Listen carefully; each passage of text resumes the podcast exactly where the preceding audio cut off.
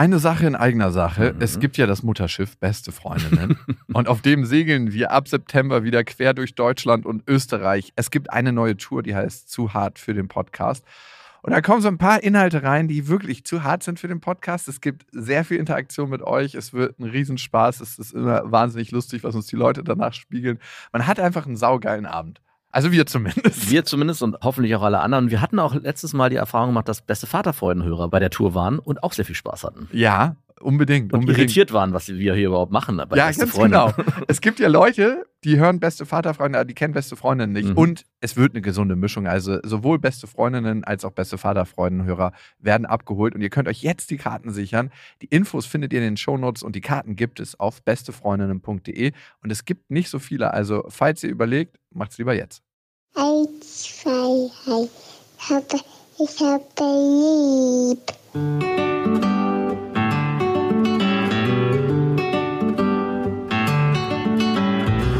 Das sind beste Vaterfreuden.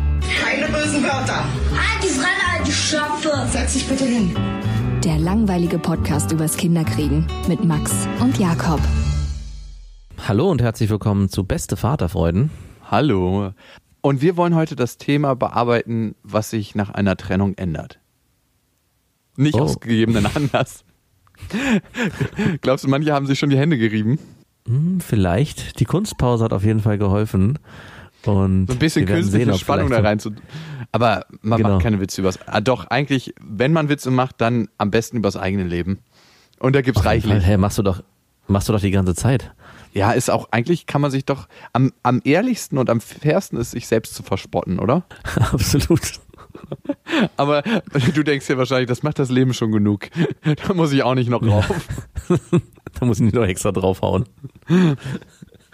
Was ändert sich nach einer Trennung? Sowohl für den Vater, für die Mutter und für die Kinder. Und ich kann zumindest eine Perspektive sehr gut beleuchten, nämlich für die Kinder, weil meine Eltern hatten sich damals getrennt, als ich sechs Jahre alt war. Wir haben zu dem Thema einen Hörerbrief gekriegt. Ich finde es einfach ein spannender Aspekt, weil es ist nicht weniger kompliziert, wenn man Kinder miteinander hat. Auf gar keinen Fall. Ich glaube, dann geht es erst richtig los, sich darüber Gedanken zu machen. Davor, Bleib ich mit der jetzt die nächsten 40 Jahre zusammen? Davor ist alles wie WhatsApp Schluss machen. Man schreibt eine kurze Nachricht, ciao, ich bin immer weg. Aber wenn man Kinder miteinander hat, ist es einfach eine riesengroße Entscheidung. Also da geht es ja oftmals gar nicht mehr nur um den Partner, da geht es auch um die Beziehung, die man mit seinen Kindern hat und die natürlich dann ein Stück weit auch wegfällt. Weil man hat diesen Alltag, wenn man getrennt ist, in den meisten Fällen. Es sei denn, man hat das perfekte Patchwork-Modell gefunden.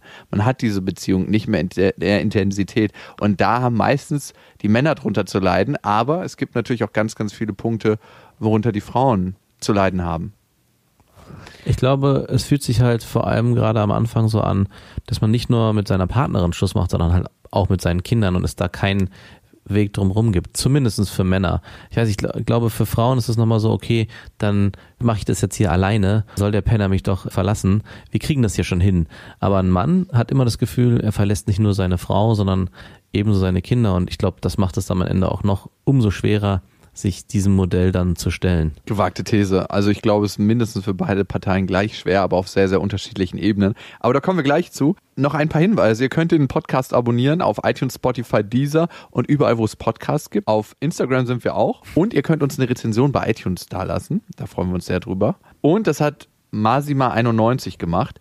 Ich muss an dieser Stelle ein Lob an Max aussprechen. Anfangs wirkte es schon bei Beste Freundinnen so, als würde er sich Jakobs Meinung unterordnen, beziehungsweise hat er sich schnell von seiner Meinung abbringen lassen. Jakob kann eben gut reden. Mir tut Max manchmal etwas leid, weil er sich oft für Dinge rechtfertigen muss, die eigentlich einen tollen Vater ausmachen. Jakob ist auf jeden Fall extrem unterhaltsam, aber man merkt eindeutig, dass er noch nicht richtig angekommen ist in seiner Vaterrolle. Ich denke, er hat noch viele Lernprozesse vor sich das von Max oft genannte Argument, dass zwei Kinder etwas komplett anderes sind als ein Kind, stimmt zu 100 Prozent. Es lässt sich leicht darüber schmunzeln, wenn man die Situation selbst nicht kennt. Ich würde Jakob ans Herz legen, Max nicht so oft wegen seiner angeblich verlorenen Männlichkeit, was auch immer das bedeutet, und Eigenständigkeit zu belächeln, sondern zu verstehen, dass es nichts Männlicheres und Anziehenderes gibt als ein Mann, der seine eigenen Bedürfnisse zum Wohl seiner Familie zurückschraubt. Schön gesagt. Ich glaube, das wäre auf jeden Fall eine Hörerin, mit der du dich an der Tankstelle treffen könntest zum Bockwurstessen. Die kommen da immer, so welche, die da schon vier, fünf Tage in so einem Dampfbad sauniert haben. Wieso so degradierend? Nur weil sie bei dir einen wunden Punkt getroffen hat, oder? Ich finde, das ist immer so ein Totschlagargument zu sagen, bekomm du erstmal zwei Kinder, dann wirst du merken, dass das alles ganz anders ist. Das ist eine Exklusion aus einer Debatte, wo ich mir zutraue, diese auch zu führen, weil ich komme aus einer Familie, in der ich drei Geschwister habe. Ja, aber da würde ich nicht mitgehen zu behaupten, dass Ja du gut, aber äh, ganz ehrlich, ich Transferleistung meine, wir streiten uns andauernd über den Punkt, weil du bei einem Kind gesagt hast, bekomm du erstmal ein Kind. Und dann hatte ich ein Kind, bekomm du erstmal zwei Kinder. Du musst einfach ein Kind immer mehr kriegen und dann bekomm du erstmal vier Kinder. Und ich muss immer nachziehen, ja okay, jetzt habe ich vier Kinder, lass uns reden. Bekomm du erstmal fünf Kinder. Meine Freundin ist nämlich schon wieder schwanger. Wo soll das Also, aufhören? also dazu passend haben wir noch an einer Hörermail eine kurze Nachricht dazu bekommen, die schreibt, lieber Jakob, lass dir von Max nichts einreden. Zwei Kinder zu haben wäre wahnsinnig viel komplizierter wie eins. Es wird erst ab drei Kindern richtig anspruchsvoll. Jawohl, das Also- sehe ich nämlich auch so. zwei Kinder ist nichts gegen drei Kinder. Also ich würde aber auch gar nicht diese, um die Debatte nochmal von meiner Seite abzuschließen, aus der Warte betrachten, dass es um meine Anstrengung in erster Linie geht, sondern um die, das Gerechtwerden der eigenen Kinder. Also es ist ja nicht so, dass ich sage, es ist jetzt so viel mehr anstrengender, auch wenn es das ist mit zwei Kindern. Aber die unterschiedliche Dynamik, die bei den beiden Kindern vorherrscht, was die untereinander auch miteinander ausklamüsern müssen und wie sich das im Alltag darstellt, das macht es eigentlich anstrengender und beziehungsweise nicht unbedingt anstrengender, sondern fordert mehr Aufmerksamkeit und darum geht's mir Hä? eigentlich. Und da gehe ich mit diesem Satz mit drei Kindern auch mit, weil umso mehr Kinder das System Familie bekommt, desto komplexer werden auch die Strukturen untereinander. Und Nein, man holt sich einfach ein größeres so- Auto und packt wieder rein und gut ist. Also ganz ehrlich, die Autowahl wird einfach ein bisschen komplexer. Das ist das Einzige. Okay. Aber sonst würde ich es tatsächlich so wie mein alter Sportlehrer handhaben, Ball in die Klasse treten und sagen Fußball und dann in 90 Minuten wiederkommen. Ciao. Ich meine, ab einem bestimmten, ich kenne eine, die hat elf Geschwister und ab einer bestimmten Größe ist es ja so, dass die alle sich gegenseitig kümmern. Also es ist ja so eine Kette. Der kümmert sich um den und der kümmert sich wieder um das jüngere Geschwisterchen. Und wenn man einmal junge Mädchen hatte, dann braucht man auch keine neuen Klamotten mehr kaufen. Ab einer bestimmten Anzahl wird's dann wieder leichter. Ich, irgendwann ist es nur noch egal. In jederlei Hinsicht. Dann flutschen die auch nur noch raus und man muss am Ende auch überhaupt gar nichts mehr dafür tun, weil die, das älteste Kind schon so alt ist, dass es auch sofort mit der Geburt eigentlich schon das Kind stillen kann und als Amme funktionieren kann.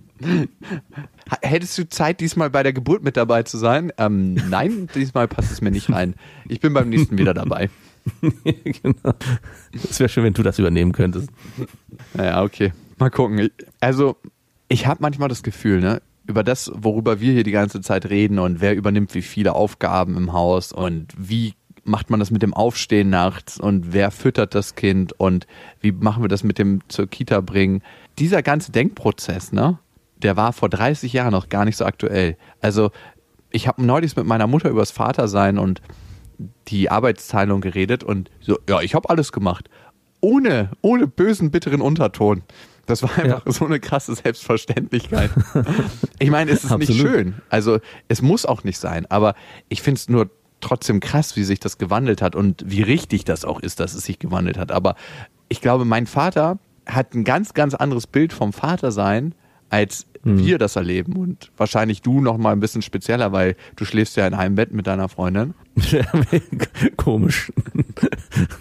Ich hatte heute eine ähnliche Situation, als ich bei meinen Eltern war. Und zwar hat meine Tochter eine Schere zu meiner Mutter tragen sollen, von meinem Vater aus. Und mein Vater gibt die da einfach so mit Spitze nach vorne. Und meine Mutter meinte nur so, ey, so trägt man doch keine Schere. Aber ach, du weißt es ja nicht, du warst ja nie da. Und im Prinzip beschreibt es genau das, was du auch sagst. Die Väter waren halt vor 30 Jahren einfach nicht präsent. Die sind morgens aus dem Haus und kamen abends spät wieder und waren dann der lustige Spielpapa, der nur noch dazu da war, die Kinder so auf die Spitze zu treiben, dass sie dann auch abends sich ins Bett konnten und schlafen wollten. Also und da hat sich auf jeden Fall was gewandelt, aber es ist auch gewollt. Also ich will auch ein anderer Vater sein und will auch präsenter sein in dem Familienleben meiner Kinder, als es zum Beispiel mein Vater war oder wie das klassische Modell vielleicht vor 30 Jahren gelebt wurde. Mein Opa, der hatte meinen Vater ein einziges Mal in den ersten zwei Jahren auf dem Arm, weil ihm das zu zerbrechlich war. Das ist krass, oder? Ich dachte, ich höre nicht richtig, als ich das letztens gehört habe. Er hatte meine Tochter schon öfters auf dem Arm als mein Vater in derselben gleichen Zeit. Krass. Und man merkt richtig, der war ja Maurer vom Beruf, also tief, äh, hat im Tiefbau gearbeitet, hat so Kanäle gemauert und so. Es ist, als ob der einen Ziegelstein in der Hand hat, ne, so. Aber so ein Ziegelstein, der gerade frisch aus dem Ofen kommt und noch so ein bisschen heiß ist. Der kann damit überhaupt nicht umgehen. Das ist sehr, sehr lustig zu sehen. Ich glaube manchmal, dass du ein ganz bestimmtes Türchen aufmachen musst, um Kindern zu begegnen. Also ein ganz bestimmtes Mhm. emotionales Türchen. Und dass das manchen Menschen und speziell manchen Männern schwerfällt, dieses Türchen aufzumachen, weil sie mit ganz viel in dem Moment konfrontiert werden, in dem Moment, wo sie Kindern begegnen, was sie vor einer ganzen langen Zeit in sich selber eingeschlossen haben. Ja. Was mir dazu noch einfällt, ist, wenn das so weitergeht, dass Männer immer mehr Zeit mit ihren Kindern schon im frühen Alter verbringen wollen, sind wir irgendwann wirklich so weit, dass wir uns evolutionär dahin entwickeln, dass die Väter irgendwann die Kinder kriegen und die Mütter so genau umgedreht dann nur noch abends wiederkommen und die Kinder bespielen, sodass sie nicht mehr schlafen und ins Bett wollen. Wahrscheinlich just in diesem Moment reifen einige Eierstöcke in Berlin-Friedrichshain bei männlichen Hörern an. Das erste Ei macht sich gerade auf dem Weg. Durch die Röhrenjeans von der einen Seite zur anderen. Leider ist die Seite etwas eng gewählt. Da kommt es nicht durch. Wahrscheinlich sind die ersten Eier schon angereift, aber sie sind nie durch die engen Jeans gekommen, die man heute ganz gerne mal trägt. Das Ei weg- wird frage mich gerade, wo weggeklemmt. die eigentlich lang wandern. Ich frage mich eigentlich gerade, wo die überhaupt lang wandern müssen. Das ist mit den Röhrenjeans. Durch die. Harnröhre, darum ist das auch so schmerzhaft. Kommen wir zu etwas Spannenderen. Unseren Hörermails. Und zwar hat Katja geschrieben, lieber Max, lieber Jakob, so manches Mal habe ich gedacht, ich würde jetzt so gerne mit euch am Küchentisch sitzen und reden. Ich weiß, es gibt noch andere solche Männer wie euch, aber sie sind rar und mit zunehmendem Alter schwieriger zu finden, entweder vergeben oder noch nicht getrennt. Mit einem solchen war ich mein halbes Leben zusammen, aber vor drei Jahren hat er mir ganz emotionslos mitgeteilt, dass er mit mir nicht mehr glücklich ist die Suche nach Glück ist, glaube ich, das größte Unglück un- unserer Generation mal am Rande bemerkt. Oder mein, mein geändertes Bild von der Welt. Man weiß es nicht. Was dann kam, ist relativ schwer kurz zu fassen. Wir haben uns im Guten getrennt, sind auseinandergezogen, alles ganz gut. Bis mich der Alltag mit drei Kindern eingeholt hat und mir so richtig bewusst wurde, was es heißt, alleinerziehend zu sein.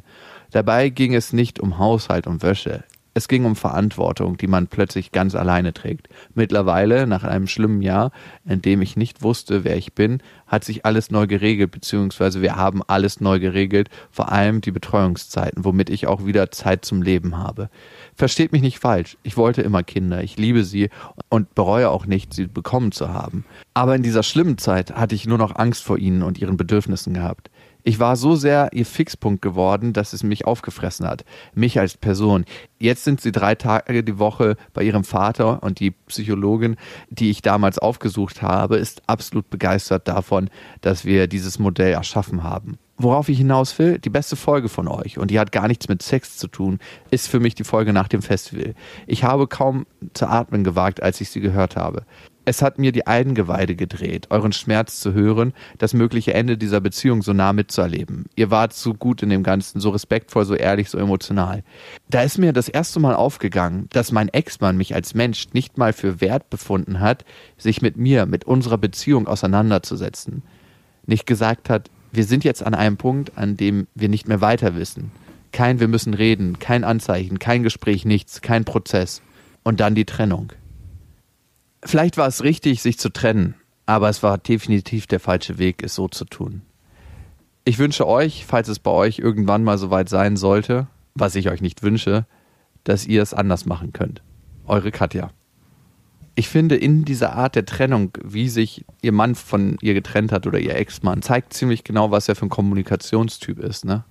Ähm, Ich glaube, Katja, das ist nichts, was du spezifisch auf dich nur münzen kannst, weil der Umgang mit anderen Menschen zeigt in aller, allererster Linie, wie jemand mit sich selber umgeht.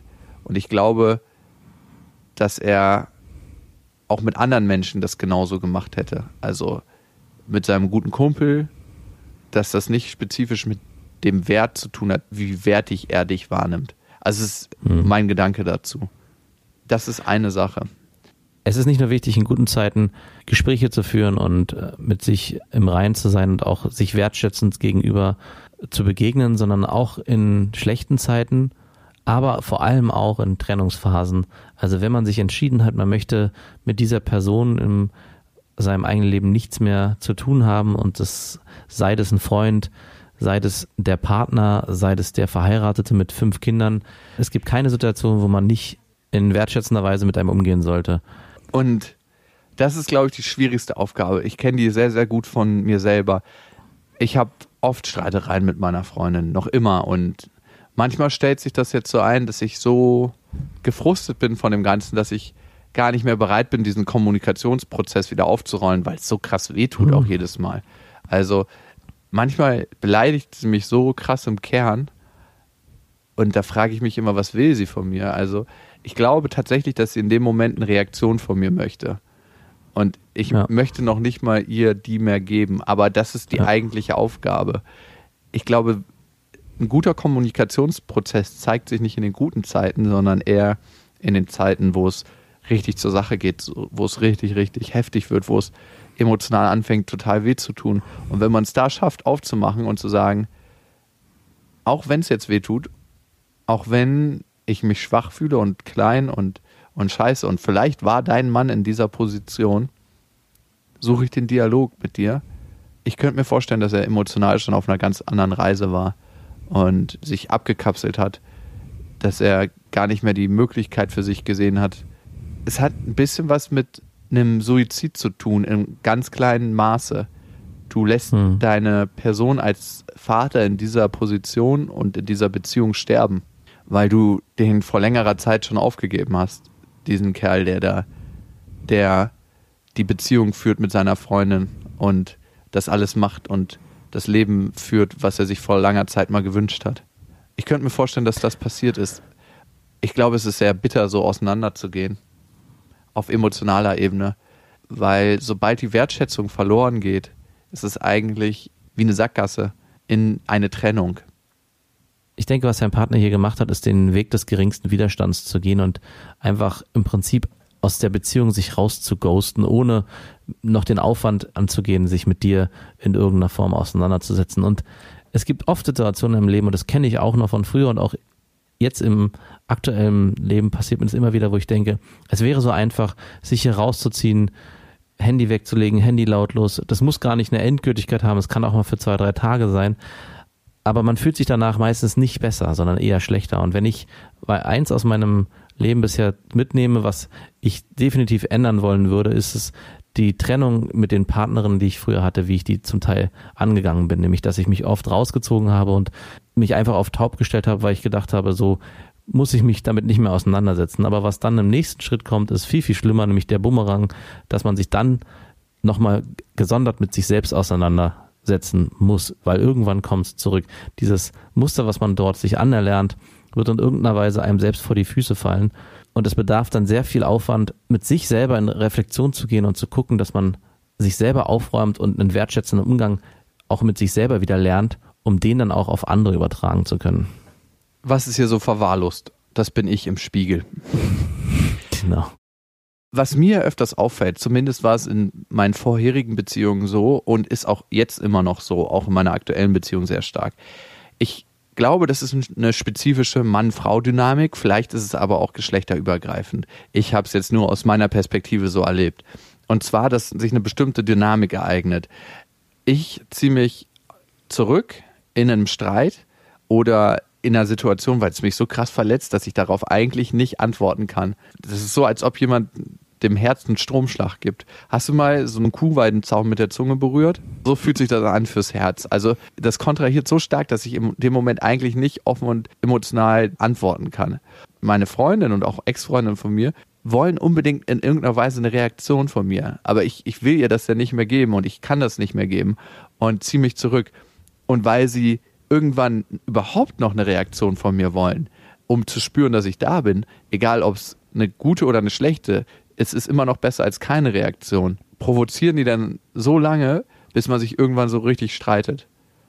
Es kann sein, Katja, dass ihr so eine Dynamik bekommen habt, dass ihr da reingeraten seid und dass er gesagt hat, ich ziehe mich hier ganz raus, ich muss für mich die Notleine ziehen. Dass man das als feige oder unfair oder was auch immer bezeichnen kann, Da gebe ich dir völlig recht, aber ich glaube, es hilft in dem Prozess, den ihr beide miteinander hattet, nicht weiter.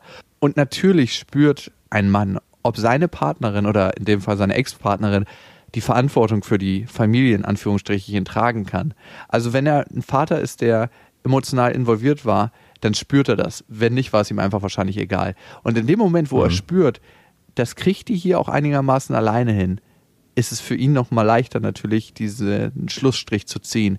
Wenn du mit einer richtigen Katastrophenfrau zusammen bist und weißt, das ist der Untergang für deine Kinder, wenn ich die Familie verlasse, dann wird es ihm ungemein schwerer fallen. Auf jeden Fall. Ich kann für mich die Trennung nur als Kind sagen, wie es für mich war, mit sechs Jahren zu erfahren, dass sich meine Mutter von meinem Vater trennt. Das war bei uns spezifisch die Dynamik zu Hause. Ich habe auch nicht so richtig verstanden, warum, weil eigentlich hatte ich beide immer als gutes Team wahrgenommen, als zwar für sich selber und eigenständig lebend, weil man kriegt ja seine Eltern mit. Wie sind die miteinander? Sind die zärtlich? Lieben die sich? Wie leben die miteinander? Reden die miteinander? Wie schaut mein Vater meine Mutter an, wenn sie redet?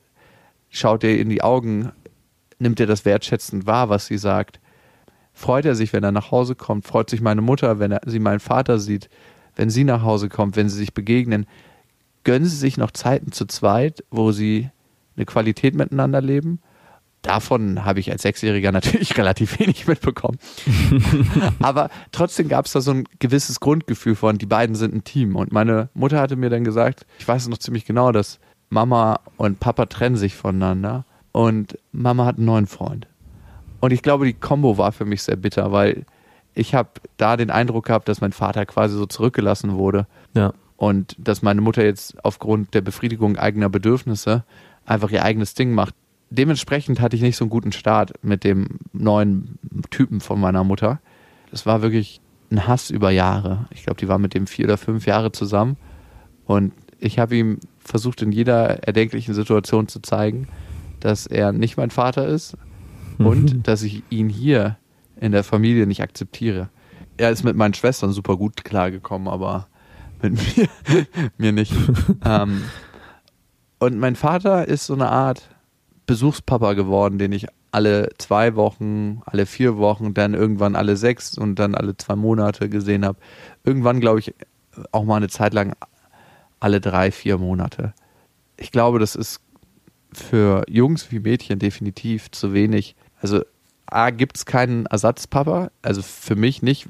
Wenn du mal eine, eine richtige Beziehung zu deinem richtigen Vater gelebt hast, dann kann es, wenn der richtige Vater nicht tot ist, nicht jemanden geben, der den Vater komplett ersetzt. Und das soll es auch nicht geben. Nein. Diese männliche Energie hat mir schon sehr gefehlt. Also für mich als Kind hat mir das vor allem die Sicherheit genommen, dieses Rückgrat, dass uns kann nichts passieren. Also uns kann nichts passieren und du kannst dich darauf konzentrieren, Kind zu sein. Wie lange hast du dann ohne männliche Vaterfigur in dem Haus deiner Mutter gewohnt? Ja, bis, ich, bis ich 14 war und dann hat meine Mutter eines Tages zu mir gesagt, du, glaubst du, es wäre nicht mal eine gute Idee, zu deinem Vater zu ziehen? Und dann habe ich gesagt, ich glaube, es war wieder einer der Momente, wo ich mit meinem 14-jährigen Herz auf so einen Kuhzaun gefasst habe. Es hat sich mhm. einfach in dem Moment so zusammengezogen, weil es war nicht, hey, vielleicht möchtest du auch ein bisschen deinen Vater in deinem Leben haben, sondern es gab mehr den Unterton, du wirst mir hier gerade ein bisschen zu viel. In der Retrospektive hat meine Mutter auch tatsächlich gesagt, sie wusste nicht mehr, wie sie mich handeln soll. Ne? Mhm. Das erste Harmsack ist mir zu dem Zeitpunkt gewachsen und der Pflaumenbart und ich habe richtig eine auf dicke Hose gemacht. Ne? Na klar. Und dann bin ich zu meinem Vater gezogen. Und Peng war mein Leben ein komplett anderes. Ich hatte sehr viel männliche Energie, auch nur morgens eine Stunde und abends ab 10 Uhr eine Stunde, aber es war trotzdem ein ganz anderes Leben und es war ein bisschen so, als ob ich in eine WG gezogen bin. Also es war nie mehr das Gefühl von Familie. Es war eher, ja, als ob ich mit meinem größeren Bruder in einer WG wohne und ab jetzt ist jeder für sich selber verantwortlich. Mhm. Erstaunlich, wenn du das so erzählst und wir oft ja auch über unsere Eltern sprechen und ähm, wir so ein bisschen lächerlich über meine Eltern reden oder uns belustigen oder ich über die negativen Aspekte und wir deinen Vater so gerade jetzt in der Situation, in der er jetzt ist, hochloben, wie reflektiert er ist und was er geschaffen hat in seinem Leben, ist es doch erstaunlich, wie sehr die Situation, und dessen bin ich mir jetzt gerade erst bewusst, sich damals doch ganz anders dargestellt hat als die meinige, äh, als meine Eltern die ganze Zeit für mich da waren und auch zusammengehalten waren. Jetzt hast du vorhin gesagt, deine Eltern haben lange als Team funktioniert. Ich hatte oft erlebt, dass ich meine Eltern nicht als Team wahrgenommen habe, aber trotzdem, wenn ich so zurückblicke und auch in mich reingucke, dieses Gefühl der Sicherheit, beide sind immer da gewesen, kann ich 100% bestätigen. Also bei allem, was ich jetzt vielleicht auch immer wieder mal, vielleicht gerade auch meiner Mutter vorwürfe, was so negative Denkweisen und Denkstrukturen angeht und gerade auch mein Vater mir in gewissen Lebenslagen als männlicher gewünscht hätte, muss ich jetzt doch sagen, dass es nochmal ein ganz anderes Bild darauf wirft, wie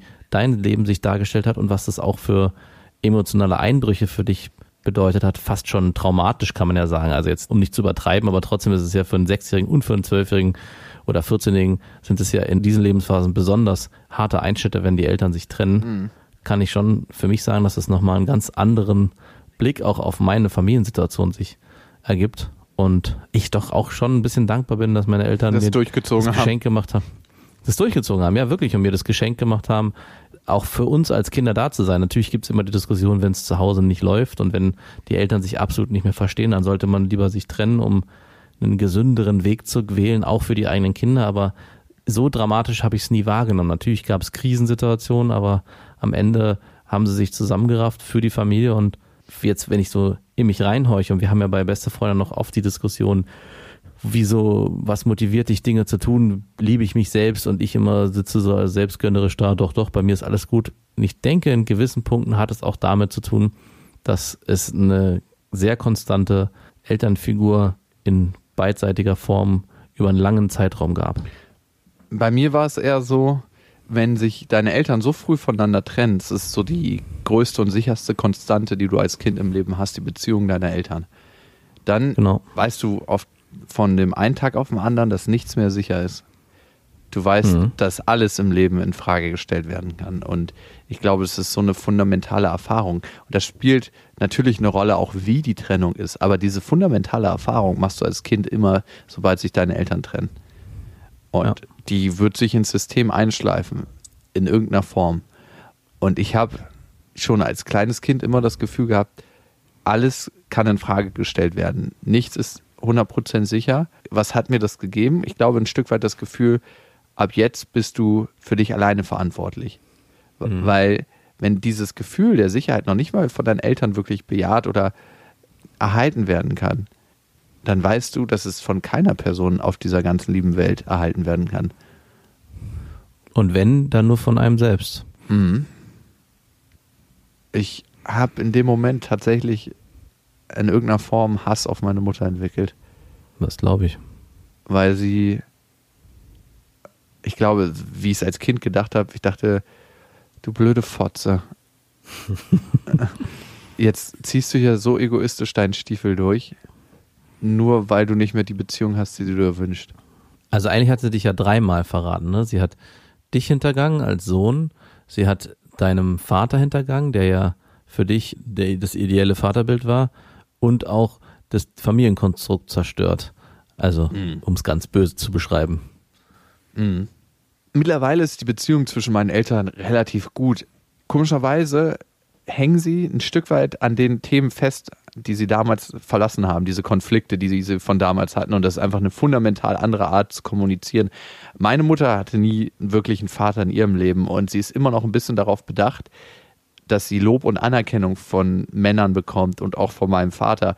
Und das Kuriose daran ist, dass mein Vater nie wirklich die Liebe und das Lob und die Anerkennung erfahren hat von seinem Vater, die er sich gewünscht hat und mhm. entsprechend das auch nicht so 100% leben kann, zumindest nicht in Bezug auf meine Mutter. Und dadurch geraten die immer wieder in Konflikte. A, kannst du nicht auf Augenhöhe dir Lob und Anerkennung geben, glaube ich. Wenn der eine lobt die ganze Zeit und der andere hechelt nach Anerkennung, lebst du nicht auf Augenhöhe.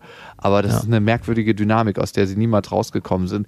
Und ich könnte mir vorstellen, wenn sie zu diesem damaligen Zeitpunkt die Beziehung weitergeführt hätten, dass das deren Lernchance gewesen wäre. Also mein Vater lernt die Liebe und das Lob zu geben, was er selbst nicht bekommen hat als, als Sohn.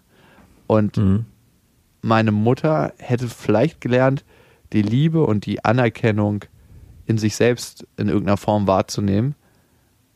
Dadurch, dass sie die vielleicht erstmal kompensiert kriegt von außen, ist so wie so ein kleines Methadon-Programm auf dem Weg in den Entzug. Ob es wahr ist, weiß ich nicht. Ne? Aber ich kann ganz gut nachvollziehen, was es als Kind mit einem macht. Und ich glaube trotzdem, wenn ich jetzt heute als erwachsener Mann auf die Trennung zurückblicke, würde ich mir nicht wünschen, dass meine Eltern noch zusammen sind oder sagen, hey, zieht das mal durch für eure Kinder, weil Priorität hat, glaube ich, immer noch das eigene Leben und das eigene Bedürfnis. Und aus diesem eigenen Bedürfnis heraus, der eigenen Liebe zu sich selber, die man ja ausstrahlt in dem Moment, wo man merkt, ich ziehe für mich die Notleine, es ist nicht zu sagen, ich bin feige und darum mache ich das, sondern es geht für mich nicht mehr in dieser Partnerschaft. Kann man, glaube ich, seine Kinder und die Menschen, die man emotional berührt, um sich herum besser berühren. Was ich nämlich für sehr, sehr bedenklich halte, und da muss man immer für sich selber sehr gut gucken, bin ich in der Partnerschaft mit Kindern, mit meinem Partner noch zusammen, weil ich glaube, das ist das Beste für die Kinder, weil ich die Partnerschaft tatsächlich mit meinem Partner noch führen möchte oder sogar aus einer Angstvermeidungsstrategie, weil ich Angst habe vor der Trennung, vor dem Alleinsein, vor dem, was dann kommt. Es wird immer eine Mischung aus allem sein, aber. Ich wollte gerade sagen. Oder es lässt sich nicht äh, so akkurat trennen, sondern es ist eine Mischung aus allem und die Entscheidung am Ende ist auch genau das, nämlich eine Mischung aus all diesen Umständen. Mhm. Ich glaube, der Prozess in der Trennung ist für den Vater und für die Mutter, zumindest in dem klassischen alten Modell, was oft gelebt wurde, ganz, ganz anders. Für meinen Vater war es so, dass er wieder der einsame Junggeselle war, der eine Erinnerung an seine Kinder hatte, dass es die mhm. gibt. Und natürlich verschwinden die Kinder nicht aus dem eigenen Leben. Aber wenn du einen Alltag dann lebst, wie vor zehn Jahren, als du noch keine Kinder hattest, dann ist es schon ein komisches Gefühl, glaube ich. Es ist ein Stück weit die alte Einsamkeit, in die du abtauchst, dieses, es ist eigentlich egal, wann ich nach Hause komme, weil da ist kein Kind oder da ist keine Familie, die ja. auf mich wartet. Ich kann noch 20 Stunden im Büro machen, wenn ich Bock dazu habe. Ich kann da und da rumlungern. Manchmal läuft das Gefühl der Freiheit auch Hand in Hand mit dem Gefühl der Einsamkeit. Für meine Mutter war es so, dass sie auf einmal die Verantwortung hatte. Die Verantwortung, und da, Katja, kann ich das, was du sagst, sehr gut nachempfinden. Du bist auf einmal unterwegs mit so einem Ein-Mann-Segler und deine drei Kinder haben Notwesten an und du bist auf dem offenen Meer und ein Sturm zieht auf und hm. keiner hat dir wirklich beigebracht, wie man segelt, aber du weißt, für euch ist es jetzt überlebensnotwendig, dass du das ja. Schiff gesegelt kriegst dass man sich da einsam verlassen fühlt und dass sich, glaube ich, auch viele Gefühle auf deinen Mann übertragen, den du für diese Einsamkeit und für das, was passiert ist, verantwortlich machst, kann ich sehr gut nachvollziehen. Ähm, die Frage ist, werden wir irgendwann mal erfahren, wie es ist, sich zu trennen? Meine Erfahrung ist es, dass nichts für immer ist. Und wir keine Garantien haben werden, wie sich das Leben entscheiden wird. Aber ich will auch keine Prophezeiung aussprechen. Deswegen glaube ich, sollte man einfach Carpe diem. Wir leben im Hier und Jetzt. Ganz genau, so sieht das aus. Hui. Ein schweres Thema leicht gemacht. Max und Jakob von Beste Vaterfreunden. Aber mal wirklich was Leichtes und was Spaß macht. Ein Kumpel von mir, der heißt Sven Phantom, der war früher bei der Band äh, Sofaplanet Leadsänger der hat eine neue CD rausgebracht, speziell für Kinder. Die heißt Tanz den Spatz. Das Schöne an dieser CD ist, die kann von Erwachsenen und Kindern zugleich gehört werden. Wir haben hier, glaube ich, noch nie eine Musikempfehlung ausgesprochen. Ich merke immer, was Musik mit Kindern macht und dass Musik einfach eine richtig, richtig schöne Komponente im Leben ist. Und ich weiß, dass er sich sehr viel Gedanken zu dieser CD gemacht hat, sehr, sehr viel Hirnschmalz in die Lieder reingesteckt hat. Und ich finde es verblüffend, wie die so leicht geworden ist und wie er es geschafft hat, aus der Perspektive von Kindern zu denken und daraus diese Lieder zu kreieren. Ich bin sehr gespannt. Ich werde sie persönlich kaufen und meinem Neffen mitbringen, weil der ist alt genug dafür. Der ist eher fünf Jahre. Ich kaufe die, weil ich ihn unterstützen will und weil ich das großartig finde, dass er das macht. Hier habt ihr mal einen kleinen Soundschnipsel zum Reinhören. Mein neuer Bruder sieht aus wie ein alter Mann. Keine Haare Zahn. Mein Pups hat ne Eins in Sport. Dein Pups fällt hin im Hort. Braunes Wasser, Rote Quallen warten schon auf mich. Und die Frau beim Bäcker guckt dann wieder unfreundlich.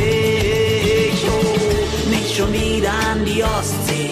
Da waren wir doch schon letztes Jahr. Wisst ihr nicht mehr, wie das war? Wenn sie euch gefällt, die CD, die gibt es natürlich auch digital. Tanz den Spatz von Sven Phantom. Wir haben letztes Mal dazu aufgerufen, wenn ihr Themen habt, die ihr als emotional besonders lehrreich, krass, aufwühlend empfunden habt, in eurem Vatersein, in eurem Muttersein, dann schreibt uns gerne eine Mail an beste@bestefreundinnen.de und vielleicht hören wir uns dann hier im Podcast mit diesem Thema wieder. Und ihr wisst ja, es gibt kein richtig oder falsch. Erziehung ist einfach anders. Macht's gut. Das waren Beste Vaterfreuden mit Max und Jakob. Jetzt auf iTunes, Spotify, Deezer und YouTube. Der 7-One Audio Podcast-Tipp. Hallo, ich bin Lynn. Und ich bin Leo. Ihr kennt uns vielleicht schon vom True Crime Podcast Mord auf Ex. Eigentlich sprechen wir da ja jede Woche über Verbrechen. Aber da gibt es ja noch ein anderes Thema, das die Menschen und uns schon immer fasziniert hat. Die Liebe. Krasse Geschichten, die wirklich passiert sind. Bonnie und Clyde zum Beispiel. Cleopatra und Caesar. Oder Diana und Charles. Oder halt Camilla. Liebe gibt's bei True Love aber auch nicht nur im klassischen Sinne. Es geht auch um Familie, um die Liebe zum Beruf oder sich selbst oder Freundschaft. Am besten sind ja auch eh die Filme, wo dann am Ende steht, nach einer wahren Begebenheit. Das sind so Geschichten, die kannst du dir eigentlich gar nicht ausdenken. Ja. Und das gibt's jetzt eben als Podcast. Und das Ganze heißt True Love. Ja, der Name sagt's eigentlich schon. Aus True Crime wird True Love. Krasse Geschichten, Plot-Twist und verrückte Protagonisten.